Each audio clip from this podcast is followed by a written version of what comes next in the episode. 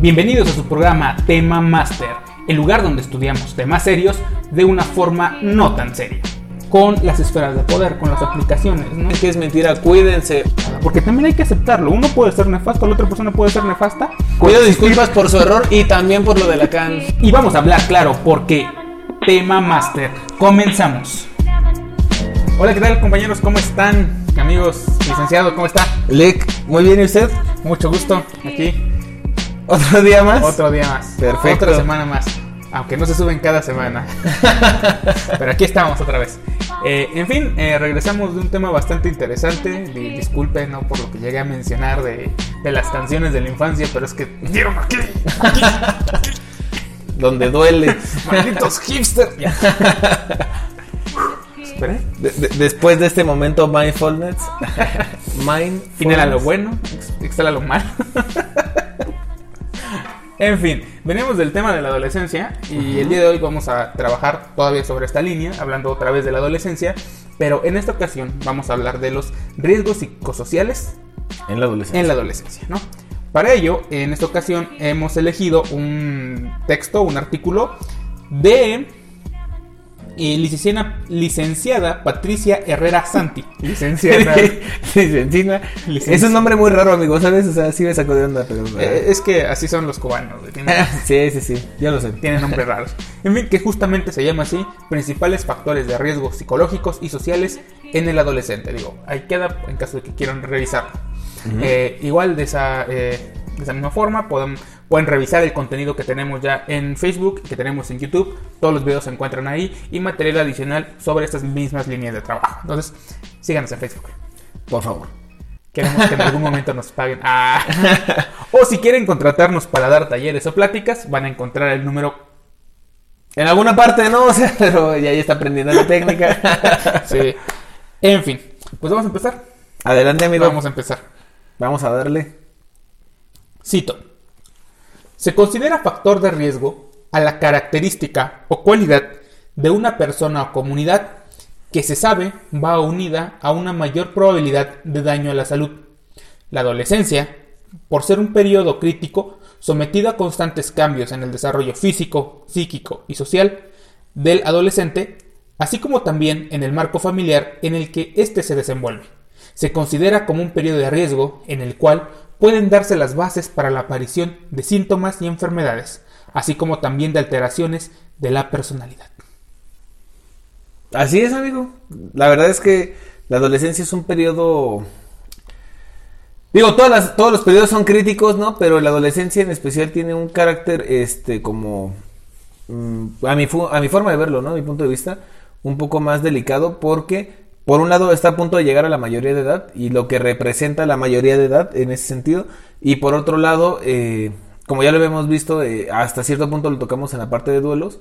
eh, los duelos que se manejan son, son bastantes y la cuestión de ya ingresarse de alguna manera al, vamos a decirlo así, al mercado, es decir, la forma en cómo es bombardeado a través de todos los productos y todas las cosas de, de la imagen esperada del adolescente puede causar muchos problemas, ¿no? Hay veces que el adolescente eh, quiere replicar una, una conducta, una imagen, un estereotipo que, que se tiene que eh, puede ser muy volátil, ¿no? Y que entonces también pueda generar una estabilidad este, en cualquiera de todos los, los ámbitos o las dimensiones que lo comprenden. Creo que, que va a ser un buen tema. Es un buen tema, eh, en especial porque, a ver, en este periodo es muy particular todo lo que sucede. Si quieren saber qué más sucede, vayan a ver el video donde hablamos de la adolescencia en el episodio anterior. Ahora sí lo voy a poner aquí, ya sé cómo se hace. Ah, ok. Vamos aquí, que vayan a ver el, el video de la adolescencia.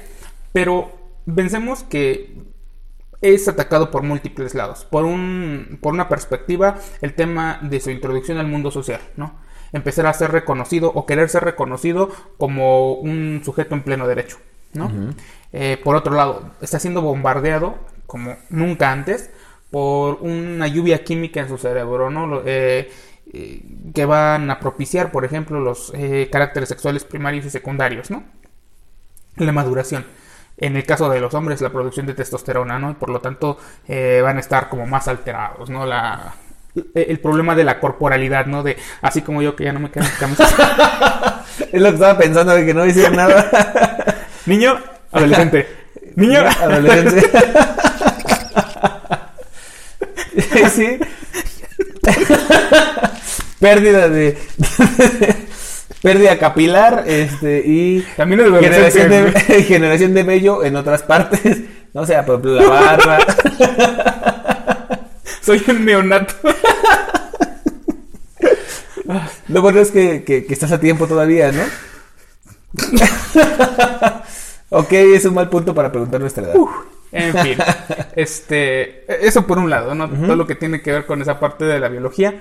Y por otro lado, también empieza el tema de la búsqueda de identidad, ¿no? Y el rechazo a la autoridad, ¿no? Como este punto también que significa empezar a separarse de lo conocido, estar retando constantemente las normas y las leyes. Muy característico entre aquellos que hayan trabajado, ¿no? Podrán identificarlo cuando han trabajado con chicos de secundaria, preparatoria, ¿no? exacto que, que es, un, es un pequeño infierno trabajar con ellos. bastante bastante En fin, entonces eh, eh, también todas las, eh, esas eh, características van a generar momentos que pudieran devenir en algún tipo de problemáticas, las cuales les vamos a eh, dividir en dos partes, las que son principales factores de riesgo psicológicos y fa- principales factores de riesgo sociales.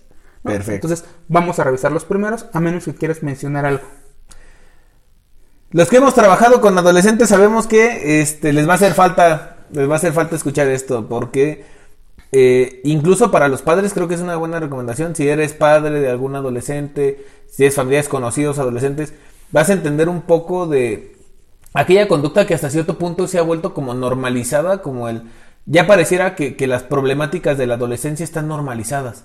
¿no? Y hay cosas que tendrán que ver con, con la evolución de eh, la dinámica, la parte biológica, y otras que no necesariamente son eso. Entonces, también aprender a separar lo que, lo que es contra lo que puede incluso poner en peligro su integridad, siento que es un punto muy, muy fuerte para tomar en cuenta este podcast. Bueno, tema máster en general, eh, y así. Ahorita que decías eso de que los papás tuvieran, que pusieran atención, estaba pensando de que de repente en ese asunto de la adolescencia es la etapa de los segundos berrinches, Ujú. que también pueden ser así muy frecuentes. ¿Cómo distinguir cuando es un malestar legítimo que de un berrinche? Así como con los niños, ¿no? Hay veces en las que efectivamente es porque algo no anda bien con ellos, ¿no? Y al no poder expresarlo lloran, ¿no? O sea, los bebés se sienten incómodos y no saben por qué y lloran, ¿no? Está en este desequilibrio y es su mensaje. Y luego también entienden que así es como consiguen cosas, ¿no? Y lloran. Y el, el que le dicen bebé, que tiene 16, 17 años, también hace cosas similares. Mira, dijo, ya estás grande. Hay algo por ahí que, mira, te voy a explicar. Hazte cargo de... Bueno, Ajá, sí, sí, sí. Pero vamos a avanzar y Vamos explicando. ok. Principales factores de riesgo psicológicos. Número uno. Insatisfacción de las necesidades psicológicas básicas. Dentro de ellas podemos destacar la necesidad de autoafirmación, independencia, de relación íntima personal y la aceptación por parte del grupo. ¿Quieres mencionar algo aquí? Sí. Luego, luego entrando, ¿ah? Sí, bien, es que, es que si no se me va a ir, si no se me va a ir la idea. güey. Dale. Eh, fíjate, ahorita que estás diciendo esto eh, de la insuficiencia ante las o de las necesidades eh, psicológicas básicas, lo complicado que es entender a un adolescente cuando primero detecta cuál es el modelo a seguir, porque existen muchos modelos de, me atrevería a decir que son esta etapa es la que más modelos o estereotipos tiene, más que la infancia, más que la adultez. Siento que esta es la etapa que más modelos tiene de, estereotipos. ¿Por qué? Porque, repito, ¿no? La cuestión del, del mercado, vamos a decirlo así, o sea, al final de cuentas está incorporándose a, a un sistema y es parte de un segmento, de un nicho de mercado para productos y servicios en general. Entonces, eh, este tipo de cosas, por ejemplo, cuando ingresan, tienen un choque súper fuerte cuando están buscando un estereotipo que no está siendo validado por el grupo social en el que se encuentra. ¿No? Cuando, eh, no sé, por ejemplo, ¿te acuerdas que hubo un tiempo hace unos años de esta parte que los emos se pusieron de moda? ¿No? Sí. Y entonces, ¿qué pasa cuando te aferras a un estereotipo, pero por el otro lado, eh, la sociedad en la que te encuentras, el grueso poblacional de, de la generación, no necesariamente lo valida? ¿No? Y entonces, ¿cómo empiezan esos roces? Porque a final de cuentas es una pelea por una identidad que no está siendo respaldada por el grupo y entonces se vuelve más fuerte y se considera más fuerte una amistad por un estereotipo con los que siguen ese mismo estereotipo.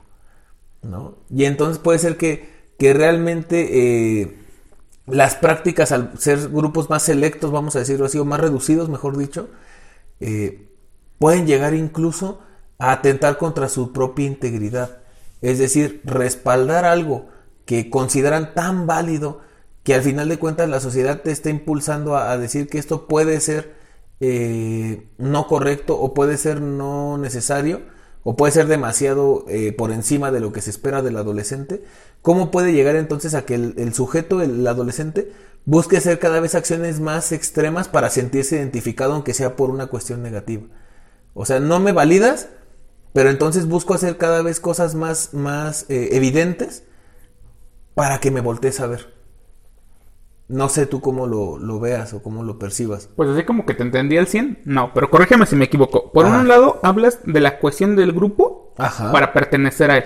Ajá. Y de hecho, creo entenderte que cuando dices el caso de los hemos, eh, no sé si se hace el mismo ejemplo, pero yo te entendí así, que por ejemplo, cuando se vuelve algo de moda y de repente los individuos por querer diferenciarse del resto y es como de, ah, yo también quiero hacerlo y entonces estaba junto con la parafernalia de lo que es este de esta subcultura, porque de hecho es una, tribu urbana, pero hay la diferencia entre los que lo toman como identidad y los que son posers, así como hay en todos lados, de todo, ¿no? Que, Malditos. Que es, por un tiempo. Es como un tiempo. Sí, sí. Pero, por ejemplo, las autolesiones, ¿no? Que estos posers, estos hemos de chocolate, que lo hacían solamente porque los otros lo hacían o porque les pedían.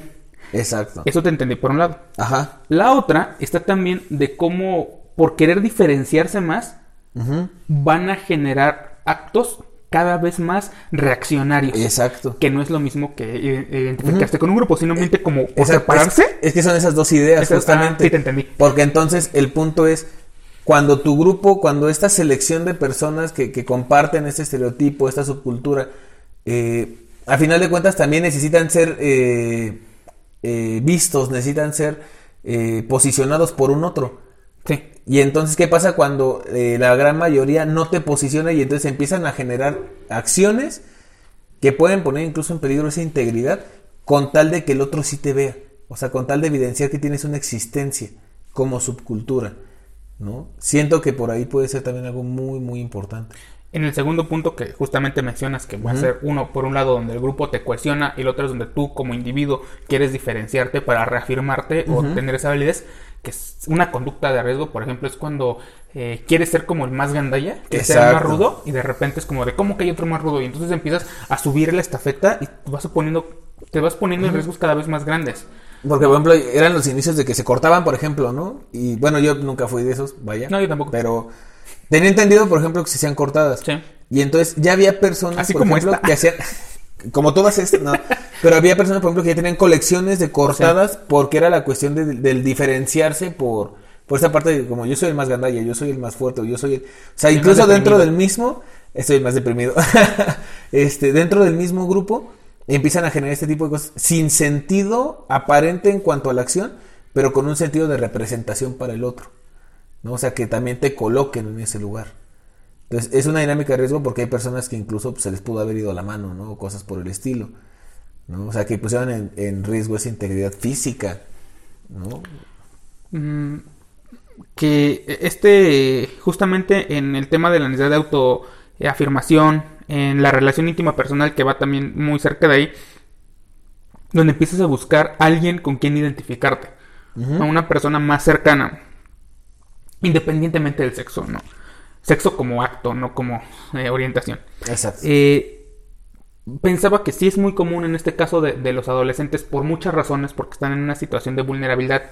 Una, quieren la validación de determinado grupo, quieren demostrar que son eh, grandes, ¿no? Hay un músico que, que compartimos ambos, que, escuchamos, que dice, no, el niño empieza a fumar para ser hombre y el hombre deja de fumar para recuperar la salud, ¿no? Es como un, poco va por ahí. Eh, recordaba que en los tiempos que yo estuve en prepa fue cuando estuvo este de moda los los hemos que después se mimetizaron y, viven entre nosotros escondidos a plena luz. Ellos y los hombres de negro siguen siendo una incógnita. Hay una persona Tú sabes quién eres. Eres emo de closet. Te descubrí. Tú sabes quién es. No voy a decir su nombre porque se va a enojar. Pero sabes quién eres. Este. Y luego, bueno, no voy a decir nada. Eh, pensaba, ¿no? Que en ese tiempo que fue como, como un boom, ¿no? Entonces ya todos eran la cosa. No fue poco común escuchar el caso, ¿no? De chicas que se cortaban solamente porque su novio se cortaba, ¿no? O, por ejemplo, justamente hablando con las modas y la reafirmación, también en ese tiempo se, se pusieron de moda los piercings. Mm, Entonces, yo recuerdo más de un caso de, de, chicos que se perforaban la lengua o las orejas o la ceja ahí en la secundaria cuando yo iba. Entonces, un caso que sí me dio mucho, muchas cosas. Una chica que se le infectó la, la pieza en la lengua. Oh, se la tuvieron que retirar quirúrgicamente.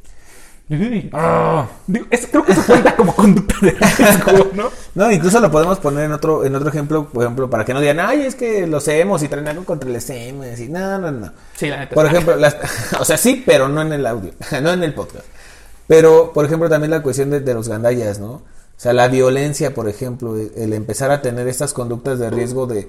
Del típico de empezamos a jugar a que este, peleemos box dentro del salón, güey, ¿no? A lo mejor en la preparatoria, este, cosas por el estilo, o sea, a lo mejor violencia que pareciera ser un, un, una parte de esta dinámica de las personas como por, por eh, ser, ¿no? Por, por, por estar ahí, ¿no? Por tener esa función. O sea, que es algo, de alguna manera, que toman como un juego y entonces eh, tiene un sentido diferente a la violencia como tal. Pero, ¿qué pasa cuando hay un momento en el que empieza a haber una competencia en esto? ¿Qué empieza ¿Qué pasa cuando hay alguien que busca su identidad a través de este tipo de prácticas y entonces pierde esa noción de juego y regresa a un estado negativo en el que puede ser muy peligroso? Gente que se han agarrado a golpes, no se han medido y a mí me tocó, creo que te tocó ver gente que hasta se, o sea, chavos que, que mataron a otro güey agarrándose a golpes porque nunca dimensionaron la, la parte de, de, lo que implica, ¿no? Simple y sencillamente era la cuestión de, de seguir golpeando al, al otro por esta cuestión de la identificación. Ya saben que tú eres el peleonero, ya saben que tú eres el bueno para los golpes, ¿no? Algo que nos puedas decir, por ejemplo, del box. pues este, a mí me pasó, ¿no? ¿Esto es la película de Little Nicky? No. ¿El hijo del diablo? Ah, sí, sí, sí, perdón. A mí me pasó, me pegaron, yo era guapo. ve, vean el riesgo. no, este, bueno, sí, justamente. Uh -huh porque la necesidad de sobresalir, ¿no? Uh -huh. de, de, establecer un, un, dominio, de marcar superioridad, que también tiene que ver con ciertas características culturales, ¿no? Uh -huh. Un poco de también este violencia mal direccionada, ¿no? Un tema de resentimiento con la vida, ¿no? Un poco de energía también está ahí, demás que, que ha sido mal empleada, eh, para lo cual en muchas ocasiones los deportes pueden servir muy bien, ¿no? Una forma de direccionar tu violencia, pero Fíjate, es, es, mucho ya lo que podemos mencionar nada más del primero. ¿Te parece si continuamos sí, con sí. el segundo? Sí, no, el detalle nada más era como marcar esos puntos sí. y creo que, que, se concretaron bien, ¿no? Sí. Entonces, este. Y espérate lo que falta. Sí, no. Está interesante. Está interesante. ¿Le seguimos? Le seguimos. Patrones. Eh, eh, factor de riesgo número dos. Patrones inadecuados de educación y crianza. Voy a mencionarlos. Tú primero. ¿Vas a mencionarlos? A. Sobreprotección. Se puede manifestar de una manera ansiosa al crear sentimientos de culpa en el adolescente, o de una manera autoritaria al provocar rebeldía y desobediencia. B. Autoritarismo. Todos estos son patrones inadecuados de crianza. ¿eh? El autoritarismo limita la necesidad de independencia del adolescente y mutila el libre desarrollo de su personalidad, para provocar como respuesta en la mayoría de los casos rebeldía y enfrentamientos con la figura autoritaria. ¿Hasta aquí algo que quieras coment eh, comentar o sigo con otros? Mm. Todavía en ese rubro. Ah, no, en ese rubro no existe. Todos sí, después... todos siempre. Okay. Sí, sí.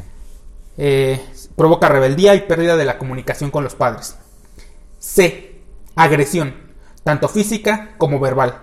Menoscaba la integridad del adolescente, su autoimagen y dificulta en gran medida la comunicación familiar. D. Permisividad esta tendencia educativa propicia la adopción de conductas inadecuadas en los adolescentes por carencia de límites claros. Eso, ahí me voy a, me voy a enfrascar en un rato más. Autoridad dividida, que sería el punto número, bueno, el inciso E, autoridad dividida. Este tipo de educación no permite claridad en las normas y reglas de comportamiento y provoca la desmoralización de las figuras familiares responsables de su educación.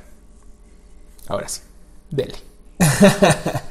pues mira, me, parece muy interesante el hecho de que, por, eh, por ejemplo, hay unos que son difíciles de detectar de inicio porque los síntomas, lo que generan los resultantes son muy parecidos, muy parecidos. Por ejemplo, el primero que dijiste que fue el de sobreprotección, este, sobreprotección muchos eh, eh, adolescentes al vivir una sobreprotección, por lo mismo de lo que decía, ¿no? Igual y esta parte del, del pensamiento de, no, pues déjalo, ¿no? Es, eso es parte de su edad, de sus cosas, etcétera. Eh, por un lado, entonces, no le genera a la persona una, incluso una responsabilidad personal. O sea, no, le genera una responsabilidad, ya no hacerse responsable de algo o de alguien o etcétera. Que también pasa cuando hay embarazos adolescentes y demás. O sea, no hay un, un ejercicio de responsabilidad ni hacia el exterior ni para consigo mismo. Y entonces muchas veces cuando llegan a toparse con, con la realidad allá afuera, tienen un entendimiento en el que eh, las cosas tendrían que salir porque tienen que salir. Y entre esto puede generar, por ejemplo, violencia. Y después te vas a otro punto, por así decirlo, como sería la agresividad por parte de, la familia. Y habrá eh, adolescentes que hay un momento en el que la impotencia se tiene que desfogar. Y entonces podría salir también como un acto violento. Y entonces también podemos ver el último de, de la cuestión este, de esta como autoridad dividida. Y entonces el ver a los padres, por ejemplo, en esta pelea o a lo mejor en esta eh, bueno, los roles, ¿no? Porque pueden ser padre, madre, eso ya, ya lo vimos en otro podcast. Eh, las personas que figuran como autoridad en la familia nunca están de acuerdo y entonces este tipo de duda y demás también puede generar una confusión que genere una reacción primaria como la violencia, como la agresión para poder sostenerse en sobrevivencia. Entonces, digo, esos son algunos ejemplos que me vienen. El detalle es, Mm, eso lo estoy poniendo a un solo síntoma, a un solo resultante, que es la violencia. Pero realmente cada una tiene un mundo de formas porque necesita el, adolescente de alguna manera darle un sentido a lo que está pasando. Y entonces podrá ser, darle sentido a través de la violencia, por ejemplo, con el, el desfogarse o el desquitarse de alguien que le hizo daño en una mala práctica de crianza. Puede ser que sea este incluso una redención, el hecho de que ahora ellos practiquen cuando les toque esa posición una práctica de crianza totalmente distinta, ¿no? Como la sobreprotección. Entonces, hay un mundo y una eh, relación increíble, pero creo que lo básico que podría tocar de estos puntos es eh, las prácticas de crianza como tal dentro del núcleo familiar y el desarrollo social que se genera con, con los amigos, etcétera, en otros grupos, en otras esferas sociales, eh, siempre van a tener que tener una lógica. Siempre tienen que tener una lógica de base. Siempre tiene que haber algo que dé sentido a lo que están haciendo. Porque hay gente que luego te dice, es que ese adolescente tuvo todo y ahora resulta que, o sea, tiene que haber un sentido. Porque hasta para tomar la decisión, para poder hacer, no puede ejercer desde algo que no existe o que no tiene. Entonces trabajará sobre eso y más bien lo que hará la diferencia es hacia dónde este, dirige el sentido de las cosas, ¿no? Entonces, me causa mucha me causa mucha intriga, vamos a decirlo así. Siempre cuando trabajo, por ejemplo, con, bachillerato, tú has trabajado también con, los adolescentes en, en esos sentidos y secundarias y todo, me causa mucha intriga porque te das cuenta que, por ejemplo, dentro de un espacio como es la escuela, todo eso, todo eso que tienen de prácticas de crianza y demás, se ven reflejados se ven reflejados cuando todos están construyendo esa como cultura dentro del aula. Y entonces te das cuenta cómo todos confluyen. Es decir, no abandona del todo nunca las prácticas de crianza cuando se va a disponer a tener una identidad posterior. Y es ahí donde siento que puede haber un problema. Porque hay gente que piensa que la infancia es destino, ¿no? Y que entonces si la infancia se fue mala, entonces por ende ya todo va a ser malo. Y no, pero también no podemos decir que entonces se pierde totalmente la, práctica de crianza y se construye de ceros.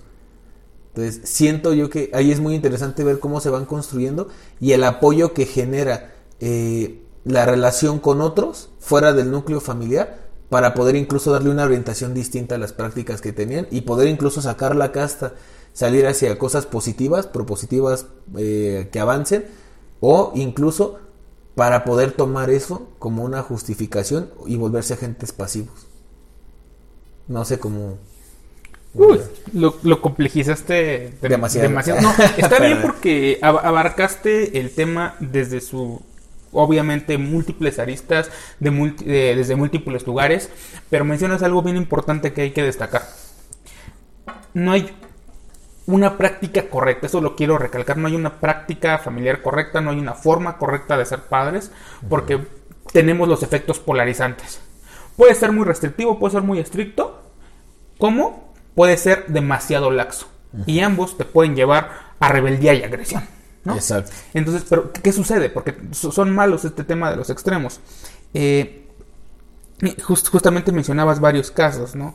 Eh, como de repente la, la agresión que puede haber, haber dentro del, de- del núcleo eh, familiar es una respuesta a algo, puede ser eh, la forma en la que reflejan su, pro- sus propio, su propia vivencia, de cómo entendieron eh, la práctica. En el caso de- de- del adolescente, es un fenómeno bien particular y hay esta gama tan amplia que puede eh, explicar o ayudar a entender por qué el ambiente familiar o las prácticas familiares son un factor de riesgo.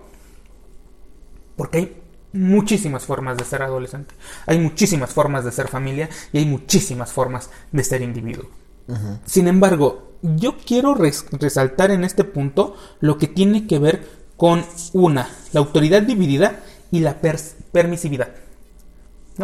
Estas dos qui- quiero recalcarlas. Quisiera abarcarlas todas también, pero eh, estas dos. Una, este problema de cuando las figuras paternas no están de acuerdo respecto a sus funciones y uno apapacha y el otro castiga. Y luego, como no se ponen de acuerdo, en otro momento el que antes apapachó ahora castiga y el otro apapacha.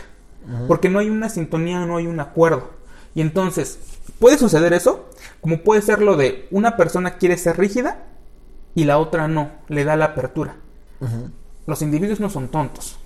Saben, incluso desde niños, quién me puede validar y quién me va a obsta- obstaculizar. Y en este punto, y ya podemos hablar de la mala práctica de los padres, pero estamos hablando ahorita de riesgo como adolescente, tampoco te pases de lanza, amor. Exacto. ¿Por qué? A sabiendas de la condición, buena parte del discurso es, "Ah, es que tuvieron la culpa mis padres. Exacto. Algo que vas a aprender en esta parte de la adolescencia es que, como bien lo dijo mi compañero, esa frase me encantó, infancia no es de- destino. Y Tú uno sabes de quién es, tú sabes de quién es. Tenía que citar. no se puede responsabilizar, eh, bueno, no se puede culpar de lo que te pasó, se puede responsabilizar porque pues tú en ese momento no eres consciente, te estabas estructurando, no, no estaba bajo tu control, pero te lo digo de una vez. A partir de aquí, lo que quieras hacer con tu vida Es tu decisión. Es tu decisión. sí, claro, que hay muchas cosas torcidas y que no se pueden manejar Sí. por sí mismo. Eso es cierto. Ha- Hay laceraciones, hay... Pero bueno, ahora que lo estás escuchando, no puede decir que no se te advirtió.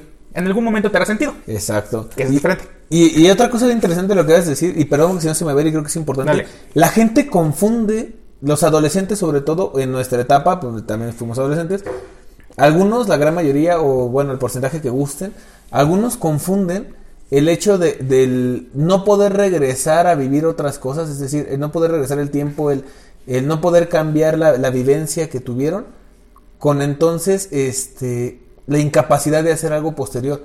Hay personas que sí vivieron cosas muy fuertes, pero se compran la idea de anulación, se compran la idea de, de la pasividad, que es diferente, ¿no? Y le echan la culpa, ¿no? Y es como esa parte que decías, es que, no, mis papás, y es que mi vida fue muy difícil, y sí, pero todo tu discurso es pasado.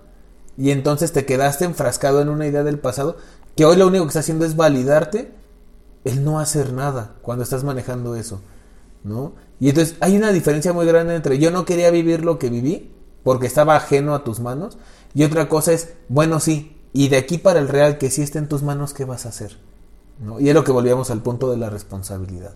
Creo yo que es un factor de riesgo muy grande psicológico es, a mi gusto, el no tener la capacidad de responsabilidad, de responsabilizarse, es decir, manejar los valores o esta parte eh, del entendimiento de los valores, ya ni siquiera que los tengas todos, ¿no? o sea, el entendimiento de, de los valores, responsabilidad, compromiso, cosas que al final de cuentas son herramientas para que el adolescente pueda usar como él decida, incluso para usar un discurso diferente, ¿no? O sea, para poder apoyarse o como para poder darse para abajo y justificarlo también.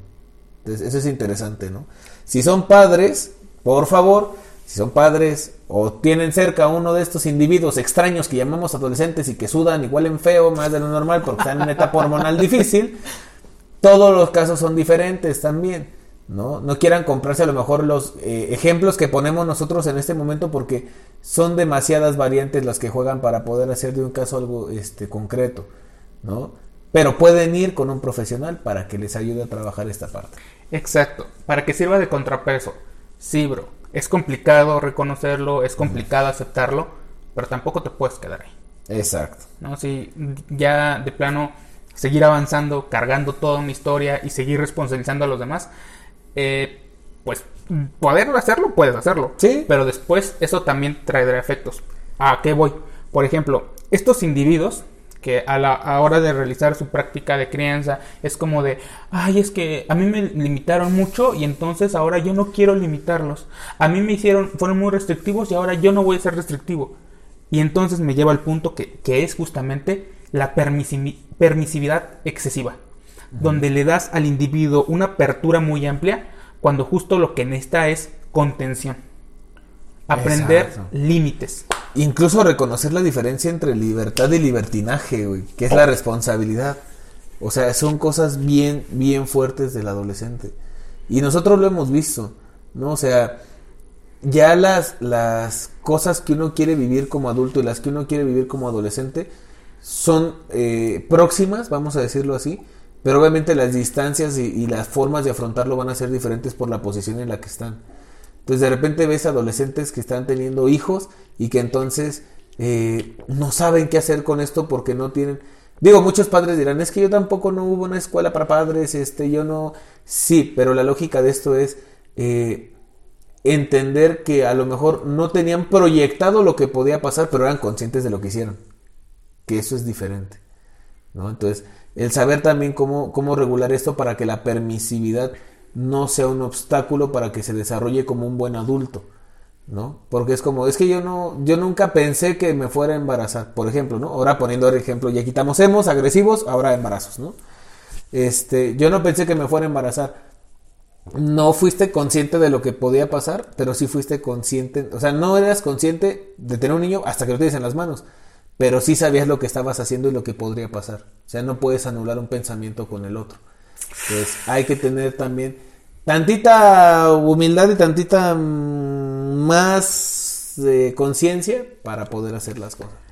Yo ahí no me voy a meter porque es un tema muy complicado, porque justamente en ese punto que mencionas sobre la falta de conciencia, esto va de la mano con otra problemática, que son las necesidades este, afectivas. Porque aunque sabe lo que está haciendo el adolescente, ¿no? Y, también eh, el abandonador o abandonadora, depende del caso, porque también llega a suceder. Aunque técnicamente eh, eh, el acto en sí lo puede reconocer, pero la motivación a ese no. Porque a veces en esta... Es un punto más adelante donde es el problema con la educación sexual, que confunden sexo con afecto. Como una especie también como de validación. Y esa es la parte complicada. Que es como de, ay, es que él sí me quiere. Y es como de, no, morra, no se quiere ni a sí mismo. no puede quererte si no se quiere primero. No, Escucha Bad Bunny, eso no le puede llamar querer. Perdón, ya, y, y, nada más para terminar, perdóname, pero con lo que acabas de decir de la permisividad, señores, comentario de alguien que todavía no es muy grande como para tener hijos, pero ya es más grande como para ser adolescente. O sea, vaya, estoy en un limbo raro y es bien bonito ser adulto a estas alturas de la vida. Dicen, o eso me dijo mi coach, que tenían que, ah, que, tenían que decir. Cuatro para todos. este, justamente creo yo que, miren, el problema radica, y vamos a ser bien honestos, si hay personas que tienen hijos que están escuchando esto, hagan el ejercicio. ¿Tú para qué querías que te dieran permiso cuando no te lo dieron? Haz conciencia de tú cuando eras adolescente. ¿Para qué querías un permiso cuando no te lo dieron? Y probablemente vas a tener una respuesta muy diferente a la que tú te das a ti mismo cuando le das permiso a tu hijo para hacer cosas que sabes que pueden ser este, contraproducentes o no positivas. Entonces, hay que tener cuidado porque usar los mismos conceptos no significa que valgan lo mismo o que, o que signifiquen lo mismo.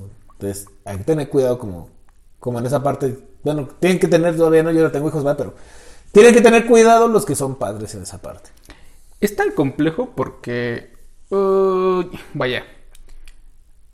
Es Por- que al final los afectas, güey. Sí, o sea. O sea, tú por ejemplo, tú eres muy permisivo y después hasta el mismo grupo social te va a empezar a abrir porque no están jalando no están funcionando sobre la misma norma o no son compatibles o no eh, se sostienen como en el mismo tablón, güey. O sea, entonces al final no le estás haciendo necesariamente un bien al querer remediar otra cosa. Lo que estás haciendo es generarle un cumplimiento de algo que puede tener también condiciones este, negativas en otras esferas de su vida. Por otro lado, que bueno, es- esa es una práctica media sádica que yo suelo aplicar, no es como la de, mira, date, ya te avisé, después es un, te lo dije, quieres ser adulto, solucionalo, es parte del proceso. ¿Quieres, quieres, este, el Cálale, permiso? ¿Quieres, hazlo, hazlo, es como de, te puedo decir muchas cosas que van a salir mal, pero mira, vívelo. Si crees que vale la pena, vívelo. Y después es como de, "Ay", porque ahí viene el problema, cuando entonces los padres quieren solucionar el problema y ya eh, zanjan esa posibilidad de aprendizaje, que lo mismo pasa con los niños pequeños. Exacto. Lo mismo pasa con los niños pequeños. Es como de, ok, puedes, no, obviamente nunca queremos que se lastimen los otros, pero si por su necesidad quieren hacerlo, date. Y luego aprende de ello. Pero justamente está el error porque después quieren solucionarlo y es como de no, no, no, hijo, la- lo, lo siento. Es parte del aprendizaje. ¿Quieres ser tratado como un adulto? ¿Quieres permiso? Anda, hazlo. Yo creo que, que de lo que dices, a lo mejor. No Yo, lo hagan. yo pensaría, yo lo hago, ustedes no. Yo lo hago, ustedes no, Este, exactamente. yo, yo creo que es un punto muy, muy fuerte. Digo, para el sentido de, de ser adolescente, porque siendo honestos, la mayoría de las cosas este, fracasan porque nunca se establece una comunicación correcta entre padres y adolescentes. Y entonces, no es ponerte quién puede más, sino nada más saber en qué lugar está colocado cada quien. Entonces, cuando tienes ese, esa comunicación y saben en qué lugar, tienes tiempo de actuar, creo yo. Tienes tiempo de, de trabajar. Tienes tiempo de hacer cosas que a lo mejor hay errores que son mucho más costosos de lo que incluso uno como adulto podría llegar a dimensionar. Entonces, creo yo que el, el- el punto aquí podría ser como, yo para cerrar en esta parte, es en las prácticas de crianza, fomentar una comunicación correcta en la que no estoy arriba, estoy abajo, ni, sino que cada quien tiene su posición que es diferente y entonces saber mediar desde ahí, saber conocer desde ahí, saber comunicar desde ahí, para poder saber también si están en riesgo de o no, y que no se sienta violencia dentro del discurso de, de la cuestión de la negación o de este del bloquearte para o alguna cuestión que pudiera tomarse hasta personal, ¿no? Como el adolescente a lo mejor no tiene el mismo sentido y pueda pensar nomás lo hace por molestarme, ¿no? Que lo va a pensar de todos modos. Ah, sí, pero al menos hay comunicación. Hay comunicación. Entonces, eso sería como para mí esa parte de las prácticas de crianza. Si no puedes regresar a educar diferente a tu hijo de- y es adolescente, tienes a lo mejor el momento. No son amigos, no son iguales. Ojo, no son amigos y no son iguales. Pero en su posición de cada uno, saber entablar un diálogo respetuoso y un diálogo para reconocer también qué está pasando que está fuera de tu alcance y que tenga la confianza también de poder acercarse ante el desconocimiento de. Fíjate que, mencionas algo bien interesante. Eh, obviamente para... No siempre se presenta la adolescencia de la misma manera. Hay veces que la adolescencia ni siquiera, así como de catálogo, como lo mencionamos la clase anterior, clase anterior, yo fíjate clase El podcast anterior, amigo, el podcast anterior. Este, es que ya estoy regañando gente aquí. Este, si en el desarrollo o en el ensamblaje de su infancia, no como se fue presentando, hubo los canales adecuados, el entendimiento, el acercamiento, la apertura, difícilmente vas a tener un adolescente eh, tan caótico. Ujú. Porque además ya existiría el precedente no de una línea de comunicación. Exacto. Creo que cuando se empiezan a, a tener estas situaciones conflictivas es porque no se ha sabido acercar. Sin embargo, eso no determina o no, no significa que no se pueda establecer en algún punto eh, una línea de comunicación adecuada. Aquí vamos otra vez a regresar a- al, al cuidador, al padre, al tutor. Colocarte en su lugar. Creo que dijiste algo así como de, eh, muy bueno, es como de, ¿tú para qué querías el permiso en ese entonces? Porque, pues sí, al final de cuentas es como rememorar qué hacíamos nosotros en esa, en esa misma posición. Hay un meme que me encanta que dice, ¿dónde estarías si hubieras hecho todo lo que quisiste? Preso. Sí, La verdad, sí. o sea, ¿dónde estarías si hubiera hecho todo lo que quise? Preso. Pero esto es bien interesante porque no se puede hacer todo lo que quieres. Eso lo aprendes como niños, es el principio de realidad de Freud. No se puede hacer todo lo que quieres. Tienes que aprender a lidiar con la frustración. Tienes que aprender a ser resiliente.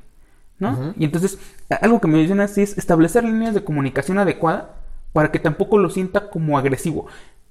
Y tampoco es volverte tu amigo. Porque entonces es un juego completamente diferente donde ahora ya va a haber dos adolescentes ahí. Exacto. Te estás invalidando y tampoco se trata de eso, ¿no? No es ponerse a la par y, no, mi hijo es mi amigo, no, güey. Es tu hijo.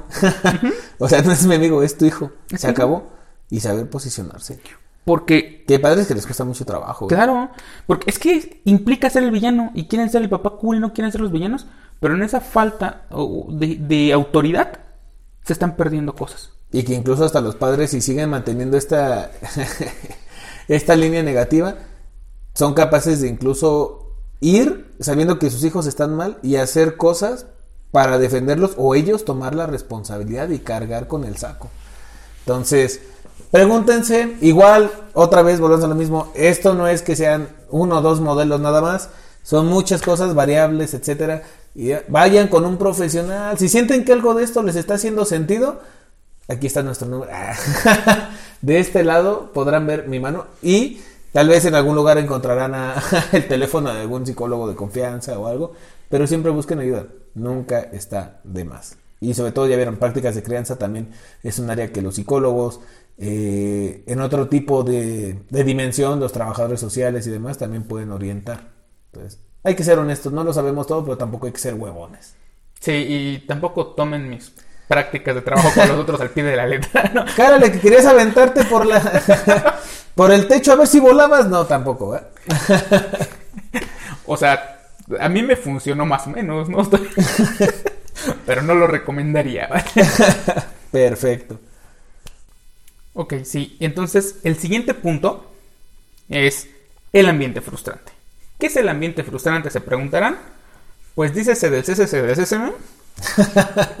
Cuando el adolescente no encuentra adecuadas manifestaciones de afecto, cuando hay censura inmotivada y frecuente hacia su persona, obviamente del adolescente, cuando se reciben constantes amenazas, castigos e intromisiones en su vida privada y cuando se aprecia un desentendimiento y alejamiento de las problemáticas que presenta. Híjole, Creo que esto de la mente frustrante, eh, creo que un, dato con el que me gustaría comenzar, y creo que lo vas a desarrollar mucho más tú que yo, porque conoces mucho de, trabajo de esto con, con uno de tus trabajos que, no, con uno de tus trabajos que tuviste, que, me ha gustado mucho y que fue aquí cerca, Combate ah, X. Este, me gustó mucho ese trabajo que tuviste. El, el cuidado de la intimidad. Cuando se violenta la intimidad del adolescente. Porque justamente van entrando a un punto en el que, si bien están buscando toda esta parte de identidad, etcétera, no significa que por eso quede de lado o, no exista la cuestión de, lo público y, lo privado, de la parte íntima, ¿no? Y entonces, ¿qué pasa cuando diferencian o cuando no diferencian la intimidad? Porque hay alguien, un tercero, alguien externo, que violenta esa parte, ¿no? Cuando hay alguien que está haciendo un proceso invasivo de la intimidad del adolescente lo que decía hace rato, ¿no? A lo mejor la comunicación podría ser importante, pero hay personas, por ejemplo, que, eh, la comunicación excesiva se convierte en una ruptura de la intimidad, una invasión del sujeto. Y entonces, ¿qué pasa cuando el sujeto se ve atravesado por esa parte y ya no se permite incluso hablar tan fácilmente sobre este tipo de cosas cuando las está viviendo? Cuando estos cambios empiezan a ser recurrentes, cuando empieza a, cuestionarse otras cosas diferentes, ¿no? Porque la gente siempre se cuestiona algo. En esta edad, cuando empieza a ver estos cambios o estos cuestionamientos de la intimidad, que ya, es tal vez tarde porque hay un exceso de, control o hay un exceso de, acercamiento a esto que por algo se llama íntimo, ¿no? Y que, buscan ese, ese resguardo a lo mejor. Y al no tener esa confianza, por eso, eh, termina por experimentar, ¿no? Termina por experimentar a ver qué pasa y entonces se pierde la oportunidad de trabajar con ellos, ¿no? Que no sé si nos puedas compartir algo de eso, porque digo, me gustó mucho el trabajo que tuviste y creo yo que el, la pelea de la intimidad en ese tipo de, condiciones es muy, muy compleja. Eh, eh, no puedo citar tal cual el caso, porque pues, es un tema de, de, una práctica, eh, justamente con, con, un trabajo que tuve, Pero pues, sí puedo mencionar el tema a grandes rasgos, porque bueno, para empezar, y eso va para todos, tenemos derecho a una vida privada. No todo es de los otros. Tú, tóxica y loca que estás escuchando de... ¿Cómo que tiene contraseña? No debe de haber secretos. O nosotros nos contamos todo. No, no es cierto. O no debería. Y No si es así, qué enfermo está eso. Eh, Exacto. ¿Por qué? ¿Qué es mío entonces? ¿Dónde termino yo y empiezan los demás? Ajá, Tenemos derecho a, a nuestros propios procesos, a nuestro tiempo para reflexionar. Tú, tú decías, es- este, Exacto. esta continua avasalladora de preguntar y preguntar y preguntar. Ok, está bien, preguntar está bien, comunicarse está bien, pero también se necesita un espacio para que el, el otro reflexione. O sea, no, no todo lo cachamos a la primera. Eh, Exacto. Yo recuerdo porque fue algo que, que mi mamá me hacía mucha burla. Voy a compartir eso. o sea, Yo sí me puedo quemar, me vale. Ya después me voy a arrepentir. No, mi mamá me hacía mu- mucha burla porque yo siempre soy una persona agresiva. Voy a decirlo así. Una persona agresiva. No soy una persona violenta, soy una persona agresiva. Una persona poco paciente, por ejemplo. Eh, O sea, no empiezo los madrazos, pues no me dejo. Sí, exactamente. No, no, no, más bien es que de repente ¡pah! se me va la olla así bien, bien cañón. Se me va el pedo bien gacho. ¿no? Sí, sí pasa. Eh, no sé, explosiva, ¿no? No sabía regular, por ejemplo, eh, la cantidad del desastre que llegaba a ser. Y como adolescente, pero entonces re- recuerdo que en algún momento, no sé por qué, cuando por ahí tenía como unos 13, 14 años, me aventé una de las frases que después o sea, me hacía mucha burla, porque llegó así como de que est- estaba mal y no sé qué, y estaba ahí como diciendo, ¿qué tienes? y etcétera. O luego me, me regañaba y es como de, déjame en paz un minuto. Sí, sí, sí. Y le daba después, o sea, fue así como de, wow, está bien, ok, cálmate, ¿no? Porque justamente yo estaba aprendiendo a regularme y era como de, cálmate, después se platica. Y después lo, lo aprendimos a convivir porque mi mamá también es muy así, muy agresiva. Entonces, después fue así como de, ¿hay bronca? Sí. Time out, no preguntamos, no hablamos, ya estás bien, vuelves a hablar. Que fue un ese es un canal adecuado que en ese caso funciona, un caso particular. Y él le daba mucha risa porque eh, fue, fue el modo, ¿no? Así como este cliché de negra del Bronx, ¿no? Dame un minuto, ¿sí? Te pasaste. Entonces, por ejemplo, eh, sí. porque sí, o sea, est- está bien el canal de comunicación, pero también hay un espacio para reflexión, un espacio que sea propio. Por ejemplo, creo que también iba allá de, de- de cuando se invade eh, la intimidad del adolescente. Ajá. Necesita un espacio. Y es que pareciera que es una... O sea, pareciera ser que la intimidad por el puro hecho de estar en la adolescencia, para muchas personas, para muchos, este, cabeza de familia, digámoslo así, es igual, o sea, la intimidad en la adolescencia es igual a cosas negativas, tóxicas o cosas que pueden madrear a las personas. Y es como, no, no, no, no. O sea, la intimidad no tiene una, una connotación negativa nada más porque sí, o sea, no. ¿no? O sea, la realidad es esa. Y entonces pareciera ser que la presión que existe es una censura de la intimidad por pensar que es algo negativo en esta edad, porque obviamente para tu postura puede ser algo que tal vez no sea correcto, pero no significa que sea negativo. O sea, hay que cuidar esa, esa como posición y no, no superponer mis deseos o mis objetivos o mis demandas sobre las del adolescente porque será su vida. Y entonces hay que aprender a mediar. Pero entonces empieza a haber esa censura, ¿no? Y es como, no, la intimidad no es algo malo, ¿no? Sin embargo, hay personas que violentan la, la- la intimidad esperando como coartar y hay momentos en el que el, el adolescente también, pues, más va a querer refugiarse en la intimidad para ver qué es eso de, de lo que las personas, este, quieren que se esconda, ¿no? Porque al final de cuentas es un proceso de búsqueda y exploración. Sí, de hecho, ahorita que mencionabas eso, no sé, fue una película, una serie donde lo vi, el de, en esta casa no hay puertas cerradas y le quita la puerta, ¿no? Y es como de, déjalo que se masturbe a gusto. o déjala que se... Eso forma parte de lo... O sea, Sí, la exploración. es- forma parte de, de- de la integración de sí mismo. Y no lo puedes hacer público. Bueno, sí puedes, pero no Pero no es correcto, ajá. Eh, qué patológico sería, ¿no? Ahí en la sala, ¿no? Ajá. Este, pero forma parte de lo propio.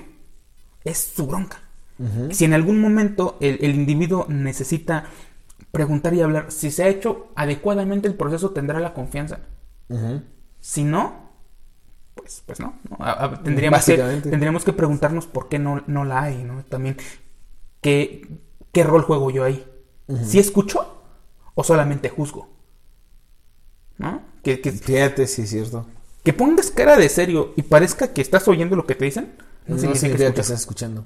¿no? Entonces, esto es algo muy interesante. También dentro de la mente frustrante, cuando dice que hay una censura inmotivada frecuente hacia la persona, cuando constantemente se le está cuestionando, no se le apoya a todo lo que el adolescente hace. Exacto. Como este rollo, ay, este, no te vas a vestir así, tus amigos. Ok, sí podemos ver que pudieran ser eh, aún cosas negativas, ¿no? Es Cuando- que ya se pintó el pelo de colores. ¿Cuántas veces le he dicho? Pues, ¿cómo se lo estás diciendo? Otros, mira su gusto. Ajá. O- o- O ok, sea, tampoco estamos diciendo que les permitan pintarse el pelo de colores, ponerse expansiones, este. O sea, bueno, no todos, ¿no? Pero. pero ¿yo la- quién soy para...? para juzgar. Pero sí es una cuestión de del saber eso, incluso el, el no hasta digo, va a sonar bien feo lo que voy a decir, pero no subestimes al adolescente. Porque cuando subestimas al adolescente, entonces activas este proceso como de son unos contra otros, o sea, eres tú contra mí y, y puedes sacar energías, quién sabe de dónde, para hacer cosas que jamás te imaginaste, por el puro hecho de, de tener la censura y buscar un espacio de libertad, es buscar un poco de aire, incluso, ¿no? Eso que mencionaste, ese del espacio del aire, porque ya lo mencionábamos, ¿no? Cuando estas eh, prácticas de cuidado no son las adecuadas y eres demasiado restrictivo y autoritario, y entonces el individuo, ya sea que por la vía agresiva quiera retar la autoridad más para el espacio de aire del que hablamos, o bien va a buscar ese espacio de aire y a veces mediante personas no adecuadas, Exacto. entornos no adecuados. Y es como de, ¿cómo es que terminó ahí? ¿Por qué lo estabas asfixiando? Exacto. Creo que es muy obvio que eh, el síndrome del, del perrito, ¿no? O sea, lo estabas abrazando de más, güey. Y entonces, por ejemplo, eh, ta- también esta descalificación justo mucho va cuando no se empata lo que tú entiendes contra el momento que está viviendo. Es muchísimo este meme perfecto de los Simpson, ¿no? De lo que era cool ya no es cool. Me pasó a ti, me, me pasó a Me mí pasó a mí y te va a pasar a ti. No, y es como de, ay, es que no puedes vestirte así, no puedes salir, ¿qué es eso? Pues lo mismo te dijeron, o sea, lo mismo te dijeron. Exacto. Lo que, lo que fue satánico en tu tiempo hoy ni de pedo es satánico. ¿no? O sea, cu- cu- cuando, por ejemplo, este. Ay, no, estos niños andan de satánicos. No, güey. Se llama black metal. bueno, o sea, no totalmente. pero sí. Es una variedad muy amplia. Es, muy diferente. Pensaba cuando en la década, creo que fue de los 80, no, me acuerdo, que fue prohibido, no está la lambada, ¿no? El baile prohibido. No manchen, eso, eso podría ser una coreografía de Kinder hoy en día. Entonces, como de repente. ¡Guau! No sé, pones lambada y tú pones twerking. ¿Esto es baile prohibido, neta? ¿Neta? ¿Quieres ver un baile prohibido? Y se superaron. No me estoy quejando de esto. No, no, no, no. Ojo, solamente estoy haciendo la, la, la referencia generacional, ¿no? Hasta puedo decir que lo agradezco. tu cara. Es que estaba pensando justamente en el chiste de Franco Escamilla.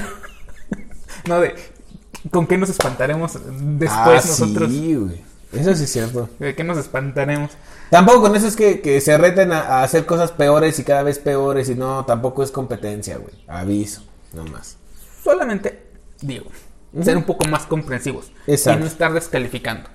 Porque una constante que empieza con los niños, después siguen con los adolescentes, es el rollo de, ¿tú qué sabes? No, tú no sabes de la vida. Tú tampoco, brother. Sí, a mí me tocó, y, y lo voy a tener que, decir porque la verdad me llegó así como, como flashazo.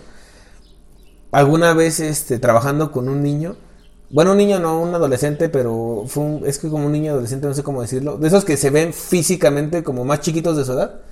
Entonces tenía como 15 años, pero se veía como de 13 años y aparte así chaparrito y todo, y era como muy conflictivo para mí verlo porque era, pues ya eres un adolescente, pero... nah, o sea, para mi percepción no se veía como un adolescente, ¿no? Y me acuerdo que la, la mamá este, no trabajaba. Entonces lo llevaba a la escuela, se esperaba fuera de la escuela. Cuando salía al receso era como de vienes y comes aquí al lado de la reja donde yo estoy. Y era obviamente, pues eh, tú sabes que a lo mejor en primaria, pues a lo mejor no es tan evidente. sí. Secundaria ya empieza a ser raro, pero pues dices, ah, cámara. Pero ya en, en la prepa es como, no, güey. O sea, eso es lapidar a tu hijo enfrente de todos. Sí, o sea, es muy, muy complicado. Y cuando eh, trabajé con él, eh, digo, ahorita me da risa, pero en ese momento me dio risa nerviosa, no risa como de, de gracia. este, que la mamá le dijo así como, así, lo, lo traigo porque ya está empezando a que querer tener novias y eso, dígale que, y yo así como, de, ¿yo qué quieres que le diga, no? Y Bien, da- campeón. Y me da risa, digo, me dio risa de nerviosito, me da risa de gracia que, este, le dice así como de, ¿tú qué sabes de la vida? Que no sé qué, porque él así como de, mamá, pues es una novia, güey, ¿no? O sea, no, no, no, que eso está mal, la chingada, es una novia, o sea, ¿y tú qué sabes de la vida? Y se voltea el niño, el, el, el chavito este, le dice, ¿y tú también qué sabes si nunca has trabajado en tu vida? Y aún así le pides gasto a mi papá, y yo, no manches. Hablando de, de estas este, presiones o de estas censuras, hay un punto en el que revientan. Hay un punto en el que va a terminar por reventar, porque no son tontos.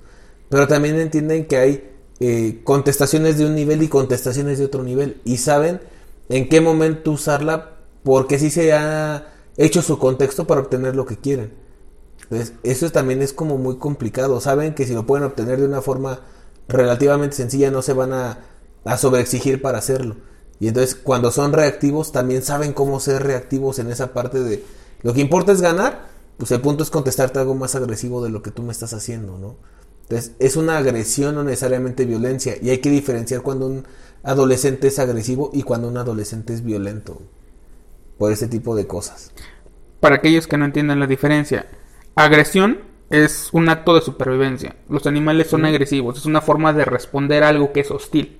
Un individuo puede ser Y que los agresivo. pone en riesgos. Ajá. Y que los pone en riesgo, perdón. Eh, un- una persona puede ser agresiva, es como un- una forma de, de resguardo de aquello que, que siente como atentado. Y, y la, el riesgo o el atentado puede ser físico, puede ser psicológico, no emocional. Eh, la violencia implica el O una definición más, más pro acá de. Para, para que se vea la licenciatura, ¿no? Para que sirva de algo. para que Para que se- vea eh, eso que está ahí pegado a la pared nomás de adorno. Sí. Yo no lo tengo en la pared, no sé. es como- Está aquí ya. Ok. Modesto te dice. Ajá, dice modesto de cariño. Ok, violencia es un ejercicio de poder de un individuo sobre otro. No, ¿por qué? Porque se puede, es someter a voluntad y hay cierta satisfacción en ello. O sea, es algo más mm, este, macabro, si quieren verlo así, ¿no? Por lo tanto, una respuesta agresiva puede ser un niño, un adolescente que ante el acoso o, el hostigamiento suelte un golpe, ¿no? Pero el niño no es no golpea siempre. No es fue el punto de quiebre. Exacto. Esa fue una agresión, o sea, ya fue mucho. Ven acá. Violento es el niño que llega todo el tiempo a estar molestando a los otros, que busca que lloren, que, sufra, que, que sufran. Y muchas veces esa violencia es una forma de tener control sobre algo porque no tiene control en todo lo demás. Exactamente. Ese es justamente el detalle, ¿no? La violencia es ejercer el, el poder que tenemos sobre otro, porque obviamente es eh, la satisfacción que genera, tal vez. Pero por el otro lado es, bueno, si lo está buscando ahí, ¿por qué será, no? Y efectivamente muchas veces existe una falta de, de control de todo, ¿no? Incluso la misma eh, ruptura de esta cuestión como de, del individualismo en casa y de que lo estén muele y muele y muele al, al adolescente, es una cuestión que, que podrán decir que es por la razón que sea, por cariño, por preocupación, por lo que sea, pero al final de cuentas puede derivar en un sujeto violento. Que esto es bien interesante que, que- que lo mencionas, ¿no? ¿Qué pasa cuando la, la presión que se ejerce, ese autoritarismo que genera un individuo este, sumiso, eso solamente es una bomba de presión ahí contenida? ¿Por qué? Porque la agresión constante, hagan de cuenta, la agresión constante lo va reduciendo, lo va reduciendo, lo va reduciendo, lo va reduciendo. Es como cerrar una maleta a fuerzas, es como querer Exacto. meter el Atlas de Geografía de México en la mochila de Hello Kitty. Sí, exacto. Quiero una mochila de Hello Kitty. No, de unicornio, me gustan los unicornios. Entonces, vas así, así. Y en el momento en el que truena, así como mi pantalón el otro día. ya, creo que ya expliqué, ya, pasa de chistes de presión. Este, explota. ¿Por qué? Porque es, la respuesta ante un ambiente opresivo. ¿no? Por otro lado, eh, estaba pensando en este caso, ¿no? Donde justamente eh, ha- hay esta respuesta eh, agresiva de parte del adolescente que, bueno, señora, se lo busco, la verdad, Sí, que, forma parte O sea, bueno, no puedo decir nada, ¿verdad? Pero tampoco quemé, entonces No, creo que no. lo puedo comentar con una anécdota y no Sí, Veleta sí se lo buscó, no manches.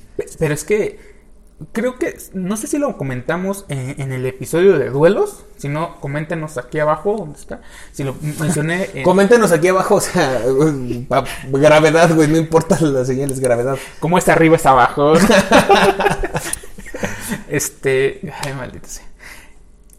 Pero decíamos que en el periodo de la adolescencia algo que generaba justamente el acto reactivo, el, el dol- eh, el dolo de la adolescencia, que ya vimos que, adol- que adolescencia no viene de adolecer, ¿no? sino que es crecimiento, es desarrollo, pero desde este otro juego con la palabra, con el sentido dicotómico, eh, algo de lo que le va a doler al adolescente es que le mintieron. Porque el error del padre, o de los padres quizá, y eso es a título personal, es querer, querer seguir colocándose como esa figura intachable para el, para el adolescente, como cuando era niño. Cuando era niño, sí, el papá, la mamá lo es todo, ellos lo saben todo, son súper, quiero ser como ellos. Pero en el momento en el que es adolescente, ya está haciendo una valoración entre la realidad objetiva y la realidad subjetiva. Y una de las cosas que das cuenta es como de, no son perfectos. Se cayeron los ídolos. Y entonces no vengas a decirme a mí por qué. Y es que creo que hay una diferencia bien grande cuando te conviertes en adolescente. Igual dices tu título personal y es lo mismo. O sea, lo que voy a decir es pensamiento propio. Ya no son intachables, pero ahora son incuestionables. Es decir, aún así no lo puedes bajar del lugar en el que está. O sea, tú los veías perfectos, ahora ya no los ves perfectos, pero también está esta pelea por... De todas maneras, aunque no me veas perfecto, no me tocas el pedestal, güey. Y entonces es una pelea en esa, en esa función, ¿no? Creo yo que es algo... Digo, se me hace muy, muy complejo Sí, lo es. porque es un... Sí, güey, no eres perfecto, ya no, es, eh, no eres papá, este, el, el superhéroe del hijo, ¿no? Porque cuando era niño, pues tenía otra visión del mundo y lo que quieras. Pero cuando es adolescente, muchas veces el reconocer las prácticas negativas de papá no significa que por eso se permita el padre, puede ser una de las tantas opciones, pero en alguna de ellas es no que no se permita el verse flanqueado por el hijo. Y decir, es que mira, yo te vi haciendo esto, esto, esto, esto es malo, porque al final de cuentas yo soy tu padre. Y entonces también permiten jugar al adolescente con el rol de, ¿y yo por qué no puedo hacerlo? Que al final de cuentas, tú eres incuestionable, ¿por qué me vas a cuestionar a mí si yo hago algo mal? Y entonces buscan esta reproducción en la misma condición o aparentemente en el mismo nivel, y es cuando surgen también muchos problemas de entendimiento. Se empieza a jugar ya con, con, elementos muy crudos, ¿no? Soy tu padre y te callas, ¿no? Y te vas por un tubo.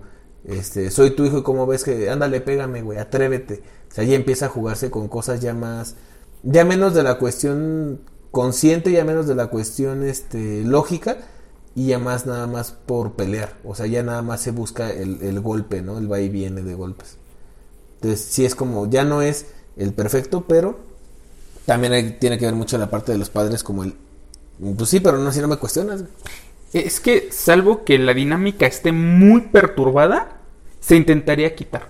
Porque aún así, como al ser una figura que está parte de tu entramado, pues no se puede mover. Es lo que. Esa cancelación o esa, eh, ese parricidio no puede ocurrir. Porque forma parte de tu entramado. Entonces, sí tendría que ser una relación muy torcida. Ser. eh, ¿Cómo se llama? Kylo Ren. Para poder matar a eh, Han Solo, ¿no? Para que. Es una relación muy torcida para que eso sucediera, tienes. Efectivamente, mucha razón. Si no entendieron la referencia, que bueno, significa que tienen vida social. Exacto. O no. o, O les falta. o lo barrio. están negando, o lo están negando porque Les- fueron muchas horas invertidas. No, también hay que ver tele, o sea, también hagan cosas. Es mi frustración, de repente es como de, ok, no, no entienden la referencia de cultura pop, no entienden la referencia histórica, les avientas una película y ni eso. ¿Qué hacen con su vida? De verdad. ¿Qué hacen con su vida? Yo tengo una idea, pero no la puedo decir en el podcast, entonces, este... ojalá que su vida la ocupen viendo este podcast, ¿no? Exacto. Vamos por la última. Perfecto. La guardamos. Fíjate que ve muchos ejemplos ese momento que mencionaba que, que tuve que contenerme porque cabían Perfecto, amigo, este punto es tuyo, me retiro. que caben perfectamente en este y creo que también es uno que quieres este abarcar. Cuarto y último punto de los factores de riesgo psicológicos. Sexualidad mal orientada. Cuando, por la presencia de prejuicios en relación con los temas sexuales, la comunicación en esta esfera queda restringida y el adolescente busca por otros medios, no siempre los idóneos, sus propias respuestas e informaciones, o en muchos casos mantiene grandes lagunas que le acarrean grandes problemas por el desconocimiento, la desinformación y la formación de juicios erróneos en relación con la sexualidad. Pues mira, yo nomás voy a dar mi último, porque tú te vas a extender en este, yo lo sé, güey, entonces es muy importante hablar de sexualidad con los adolescentes, pero hay que saber cómo, incluso desde antes de ser adolescentes, hay que saber cómo hablar de sexualidad. Padres, igual, repito, si no saben de esto, si no dominan el tema, busquen ayuda profesional. ¿Por qué? Porque al final de cuentas la sexualidad no significa este meramente coito, no significa dejarlo nada más en este eh, único espectro dentro de la vida de lo que es la sexualidad. La, sexualidad es muy amplia. Relaciones eh, sexuales son incluso, el, por ejemplo, saber cómo tener una amistad, un noviazgo, o también parte del coito, o sea, eh, la cuestión de género. Esas son relaciones sociales, relaciones sexuales sí sería coito, No, o sea, me refiero a, sexuales, me refiero a, que sepan posicionarse, por ejemplo, como hombre, mujer, ah, etcétera. Por eso dije como género y todas esas cosas. El punto es, todas las relaciones que compartimos en el mundo son relaciones eh, que van a tener de alguna manera en esta etapa una identificación, por ejemplo, con la cuestión del saberse posicionar frente a otro, encontrar un género, eh, defender el género, por ejemplo, etcétera. Vaya, muchas otras este, partes, ¿no? Incluso el, el saber, ¿no? Que hablar con ellos no, no mata y no, no, pecas, ¿no? Al hablar con, los adolescentes en este sentido. Y justamente eh, el adolescente experimenta, ¿no? Y cuando no se toca este tema muchas veces por cuestiones eh, de los padres o de las personas que deberían de cumplir la función de, orientar sobre este tipo de dinámicas, eh, pueden existir muchos eh, malos entendidos, ¿no? Por ejemplo, hay veces que en las escuelas llegan y te dicen, ah, mira, ya vinieron a hablar de sexualidad y llevan los condones y esto y te explican, por ejemplo, el uso del condón, ¿no? Los pasos correctos del uso del condón. la cuestión de las este, enfermedades o infecciones de transmisión sexual, etcétera. Pero esa es una parte informativa que no tampoco, o sea, no, no llega a cumplir con todo. Y tampoco está mal porque es parte de la función de esa gente en ese momento. Pero sí necesita tener como esa conciencia de, de lo que implica una planificación, lo que implican muchas cosas, porque no están exentos de en ninguna etapa del conocimiento de la sexualidad, ¿no? Puede ser que a la primera, pum, ¿no? Salió. Y entonces, sí, es que no sé cómo decirlo, o sea, tú me entiendes. Salió. entonces, eh, sí es un tema, creo yo, muy, muy fuerte, porque eh, creo que una de las cosas más difíciles que, que he visto es la forma en cómo se puede tocar este tema con los hijos sin sentirse, eh, ¿cómo decirlo? Tal vez, no vulnerados, pero tal vez sentirse como como incómodos. ¿Será la palabra incómodos? No puedas evitar eso, pero sí. Es que sí es como, como... incómodo, ¿no? O sea que a veces es un, es un poco incómodo porque también el hijo no quiere escuchar este directamente la travesía de los padres y pues también los padres no quisieran a lo mejor del todo escuchar la travesía de los hijos, pero es una cuestión simple y sencillamente de, de aprender a, saber cuáles son los niveles o, o ser consciente de qué se puede y qué no se puede decir, pero sí tener esta comunicación con las personas. Y ya me dejaste con dudas, güey. Entonces, échale, por favor. ¿Cómo que ya me dejaste con dudas? Este, no. ¿De pues qué pensabas decir tú, que mm. No, pues es que justamente cuando hablábamos de, de la cancelación, de la crítica, las malas prácticas, la sobreprotección, forma parte de esto. Porque la sexualidad como tal no se limita a la genitalidad. es súper importante, ¿no? Los seres humanos somos seres sexuados. Es decir, nuestra, nuestras relaciones sociales tienen una carga socio-erótico-afectiva, ¿no? E incluso eh, el social, ¿no? Eh, erótica, por eso que llega a, representar, ¿no? En el sentido... ¿Cómo dijiste esa parte, güey? Socio-erótico-afectiva. Me voy, no te entendí. es mucho para mí, güey, me voy. sí, o sea, bueno, es una forma de, de ponerlo en términos digamos que quise hacerlo sencillo, ¿no? Porque decía Sigmund Freud, ¿no? Tal vez no sencillo, güey. Tal vez no quisiste hacer este eh, breve, no sencillo. Sí, sí, sí ok, va a decir eh, Sigmund Freud, ¿no? De que mm, todo en la esfera, en la esfera del ser humano es, es sexual, no es sexualidad. Por eso son relaciones sexuales. Relaciones sociales. Sexuales. Somos seres sexual, sexuales. Somos seres sexuales. Eh, va a decir Oscar Wilde, no, todo en el mundo es, es sexualidad menos el sexo. Eso es poder. Y vamos a explicarlo. Eh, cuando nos referimos de que la sexualidad va más allá de la genitalidad, genitalidad es el término de hay un pene, hay vagina y vulva, se acabó, ¿no? Como si todo se remitiera a eso. Sin embargo, incluso en las propias relaciones sexuales, hay, puede haber, y digo puede haber porque cuando ya la persona está muy dañada es cuando ya no hay una carga afectiva, cuando se vuelve un trámite. Y entonces es cuando ya algo se ha perdido ahí, en el acto. Eh, la erotización de los individuos es desde que, desde que son niños, desde que son infantes. ¿no? El tema de la oralidad, según la teoría también freudiana, ¿no? Los bebés tienen este, erecciones cuando son amamantados.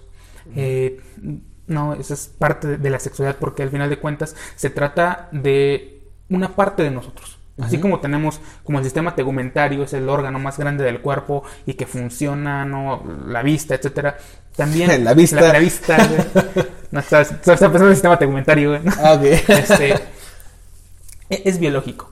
Pero el problema con los seres humanos, que no tienen los animales, es el asunto de que le asignamos sentidos y simbolismos. ¿No?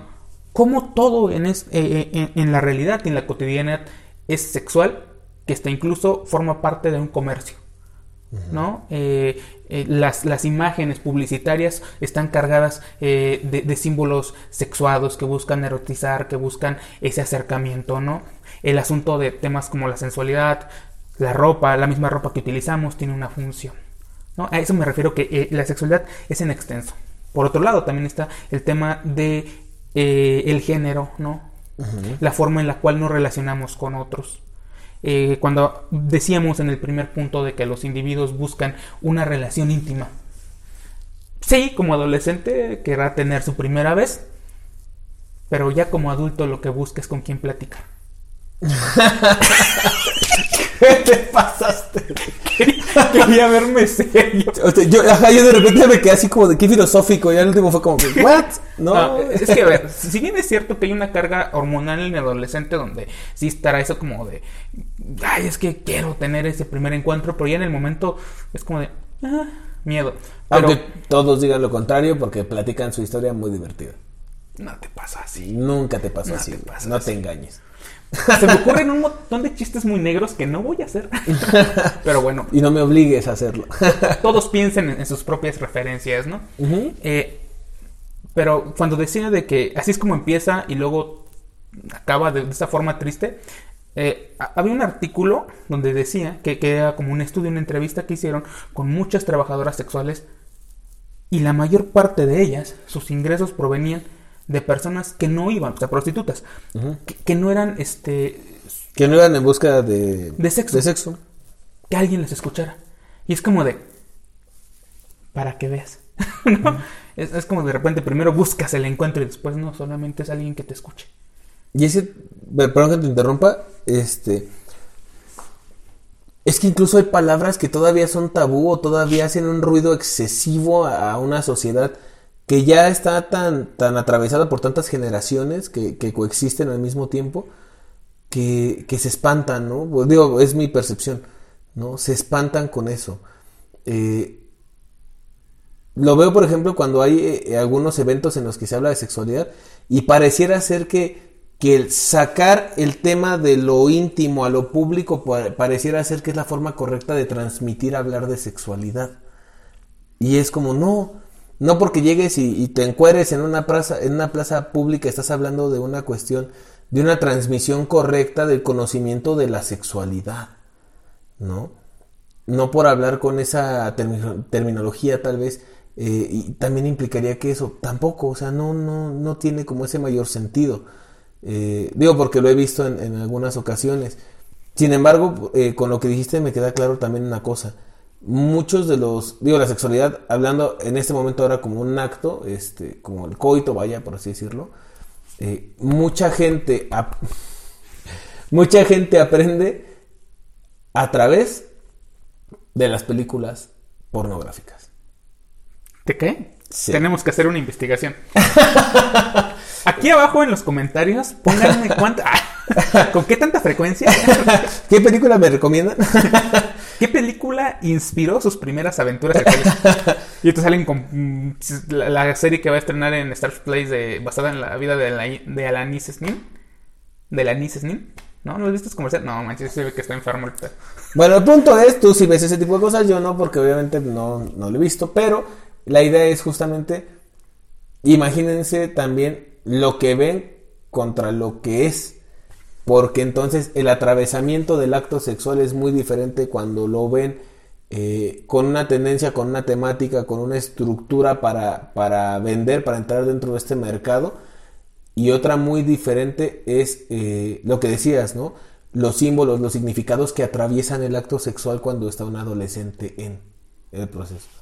Y podríamos decir incluso dentro de, de esta parte de, de una sexualidad mal orientada, que incluso hay adolescentes que no saben eh, el placer que es tener una, un acto sexual por estar haciendo una imitación o por estar eh, orientado hasta ciertas cosas se pierde incluso esta esa parte digo en palabras más como eh, humanas es como el güey prefiere más tener la plática de no inventar y media cosa con sus amigos que realmente eh, lo que implica tener un acto sexual y, el, y el, la parte placentera, ¿no? La ganancia que existe de, de esto o la intimidad que se genera con esto. No sé si me di a entender, pero es como... De hecho, sí te entiendo, pero no sé si tú consideres lo mismo, amigo. Creo que un ejemplo mejor sería... eh, el, el error del adolescente es pensar que en el acto fantástico, por lo que ha aprendido, y tener muchas parejas sexuales, que al final de cuentas, no lo, eso hace que cada vez tenga menos sentido. Es decir, se vuelve un vacío. Con esto no quiero romantizar y decir que hay todas las relaciones, tienen que haber af- afecto y todo muy bonito. No, también pueden ser bestiales y deseadas, ¿no? Pero Olviden lo que yo dije. este. es- no, no quiero caer en esos extremos, porque todo forma parte de lo mismo. Y, y respecto a lo que se menciona de una sexualidad mal orientada, no significa. ¿no? De que de repente esa curiosidad o de repente diga, ok, ¿cómo está ese rollo? Significa que ya de, ya de facto va a ser una perversión o está mal. Exacto. Que es un gran problema en el tema de la educación sexual. Lo quieren evitar porque piensan que eso fomenta la promiscuidad. Exacto. ¿Sabes qué sí fomenta la promiscuidad? No hablar de sexo con tus hijos. Iba a decir una tontería, pensé que ibas a decir este. ¿Sabes qué fomenta la, la promiscuidad?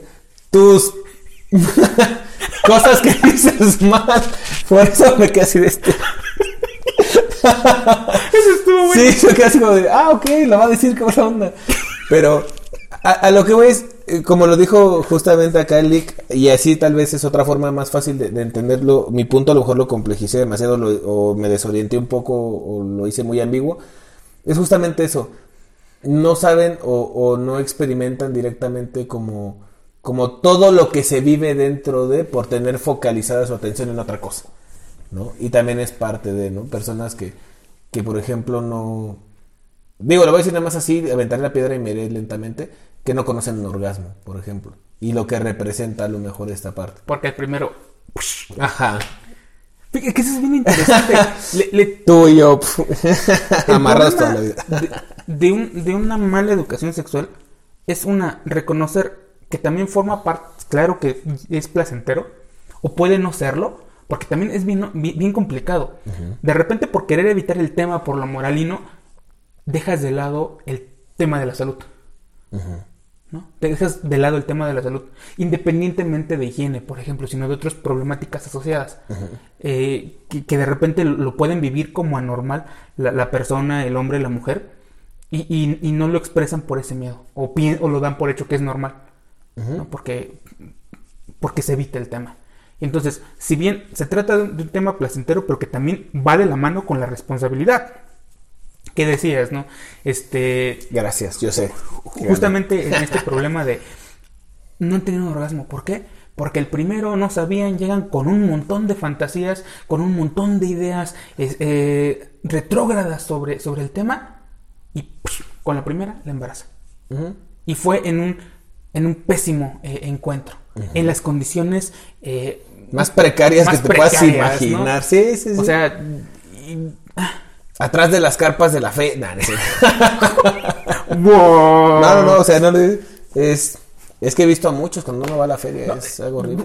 Ah, ese tipo de cosas. O sea, el individuo, al no reconocer también su, su propia educación, sus límites, va, va entrelazándose con otras problemáticas. Por ejemplo, su primer hijo lo tuvieron después de una peda. ¿No? Y no sabe la chica que eso se le llama violación. Pum. Exactamente. O el tipo, ¿no? Que también eh, piensa que por legitimar su autoridad va a divulgar las parejas que ha tenido y traiciona co- su confianza.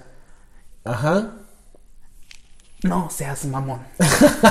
no seas No mamón. importa que este video no se monetice, aparte no digo todavía las cosas, lo diré, no seas mamón. Y, y es porque eso ya también ahorita es un proyecto de No, ley. y también, ¿qué crees? Incluso también la- las mujeres también hacen lo mismo, ¿eh? Hay mujeres, por ejemplo, que, que hacen toda esta explicación o, o divulgan toda esta parte y rompen la intimidad, La intimidad. de- de- del acto, ¿no? O sea, para que también no digan los hombres, ay, no, defiendan, no, va parejo. También hay mujeres que rompen la intimidad del acto. Y entonces también pasa que, que incluso la, la misma posición que tienen como pareja frente a la gente cambia, porque te encargaste de, de, de hacer disruptivo esto y entonces pf, cambió drásticamente, no necesariamente para bien. Ahora, hay prácticas que, que se van configurando, nu- nuevas cuestiones, la tecnología nos ha alcanzado, es un, es un mundo para hablar tan solo de este tema, pero igual que con otros temas complicadillos, no siempre se trata el qué, sino el por qué. Porque bueno, la expresión de la sexualidad humana es muy amplia, desde ese el uso de tacones altos, el, el- el- el maquillaje que es una connotación sexual. Sí, señora, usted moralina. e- Esos zapatos de tacón alto tienen una finalidad y es levantar los glúteos, que es una erotización del cuerpo. Es erotización ¿Cómo vio eso? Ya no se siente tan, ¿No? tan pura, ¿cierto? Pues nada. Y, y- y las prácticas cambian. No porque ay, esté persinada y la falda hasta las rodillas. igual y es una persona que también está colapsada y en la primera. ¡pum! O, o no es por- decir, ahorita lo estamos trabajando en una cuestión de evidencia con adolescentes. No significa que tú ya por ser adulto mágicamente hayas superado todo esto. Y no, no, no, o sea, pero obviamente lo ves reflejado en el adolescente porque lo trae más fresco. y es más problemático. Porque, o sea, ya lo este solo tema lo podemos enlazar a problemas de consumo de sustancias. ¿Quién no ha caído, chicas, que han caído en el consumo de sustancias por seguir al estúpido de su novio? Puede ser O a una las buena amigas. persona. o a las amigas. Ajá. O ser cool. O ser cool. O lo mismo de- del embarazo adolescente ligado al consumo de sustancias, ¿no? O, o el tema de no, cómo, no saber manejar los afectos. Ay, es que soy, Confundir la dependencia y rastrera que tiene. Es que si Sí, toda su sí. vida han sido anulados, donde no sienten afecto y de repente algo que les moviliza y es como de ay, y, y confunden el deseo con el cariño. Y es que ay, es que él sí me quiere. Y ya muy tarde lo entienden, y suerte si lo entienden muy tarde. Exacto. ¿Y por qué, por qué es latente y complicado en este momento? Porque es un punto de inflexión dentro de la vida y la construcción de los individuos. Y Ya entonces, y entonces también, si eres adolescente y estás viendo esto, también busca ayuda. Si eres padre y tienes esto, busca. Me refiero a busca ayuda no como si estuvieras totalmente mal y dado al cañón. No, no, no, no. Le tiene la gente a veces un mal concepto del trabajo psicológico y demás. Vayan y oriéntense. Oriéntense, nunca está de más, ¿no? Como familia, como individuo, no en lo particular, si tienes dudas, oriéntate. Para eso existen profesionales de este tema y obviamente eh, podrán a lo mejor ampliar este tipo de, de visión que tienes. Entonces, creo yo que, que sí, este tema da para mucho y creo que es el detalle, ¿no? Que la gente no le tenga miedo a este tipo de cosas. Ya lo hablamos durante más de una hora y creo que si alguien se quedó a escuchar esto implica que entonces también hay una necesidad de conocer más. Entonces, si buscan más, busquen un profesional, ¿no? O pues nos comunican, eh, nos dicen, eh, Un taller de Ajá, sexualidades taller de sexualidad, riesgos psicosociales, ahí estaremos. duelo. ¿Algo más con lo que quieras cerrar, amigo? No, creo que hasta aquí le podemos dejar con los riesgos psicológicos nada más. Exacto. En la adolescencia. Nos el, si- vemos el siguiente video vamos a hacer los riesgos social. sociales. Perfecto, entonces, pues, ¿ya va? Ok, nos nos vemos. Mira, sean felices. y si no son felices, al menos sean sanos. Exacto. Bye. Bye.